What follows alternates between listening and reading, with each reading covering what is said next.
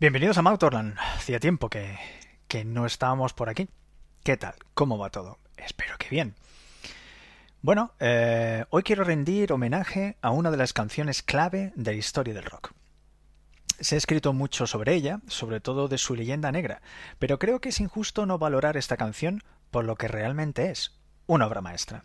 Es inevitable contar algo de su historia truculenta, pero insisto, yo título personal me quedo con los excelsos 6-30 minutos de duración de esta maravilla compuesta por Don Felder, Glenn Frey y Don Henley. Entrando de lleno en la historia del tema, nos situamos en 1976, año en el que The Eagles publican Hotel California, un álbum que rápidamente sería reconocido como pieza clave del rock norteamericano. Como punto álgido del álbum se presentaba, se presentaba perdón, el tema que daba título al disco, un corte que para sorpresa de todos fue utilizado como single principal del, del, álbum. Digo sorpresa por la duración. Esos más de seis minutos se encontraban muy de lejos de los estándares propios de un single para la radio, que no debía de sobrepasar de los celebérrimos tres minutos de duración. El mismo Don Felder vio con escepticismo que esta canción fuera el single bandera de la obra. La tozudez de Don Henley hizo que claudicara en su posición. Accedió a que fuera el sencillo finalmente. La canción lo tenía todo para ser un éxito, como así fue, una intro de más de 50 segundos para luego entrar con la voz de Henley y que nos fuera guiando por todo el corte hasta llegar al estribillo tan conocido y terminar con el doble solo de guitarra entre Don Felder y Joe Walsh de los que hacen historia. El éxito, como decimos, nos hizo esperar. Tres meses después, este sencillo ya había conseguido la friolera de un millón de copias solo en Estados Unidos. Fue número uno en Billboard en mayo de 1977. El disco en sí ganó el Grammy al mejor álbum del año en 1978. El tema aparece en cientos de listados como de los mejores de la historia.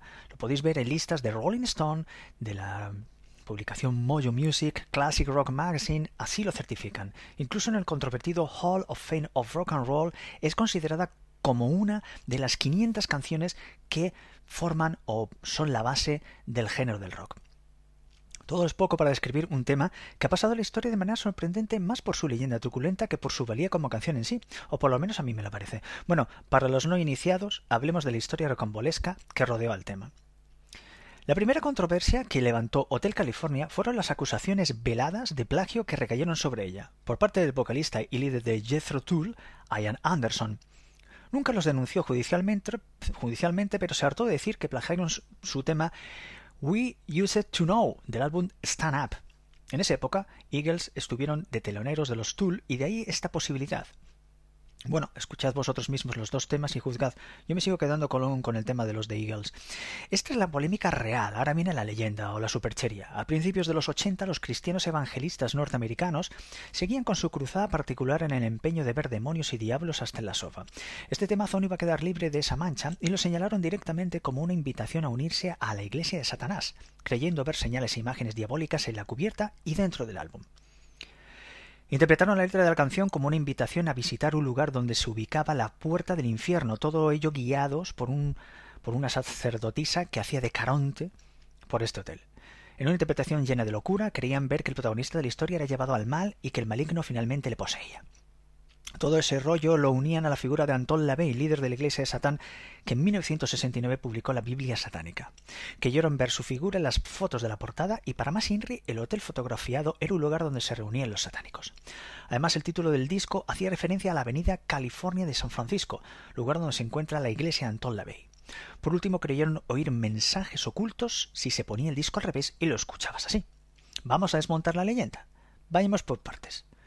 Primero, la foto del edificio de la portada pertenece al Hotel Beverly Hills situado en el 9641 de Sunset Boulevard.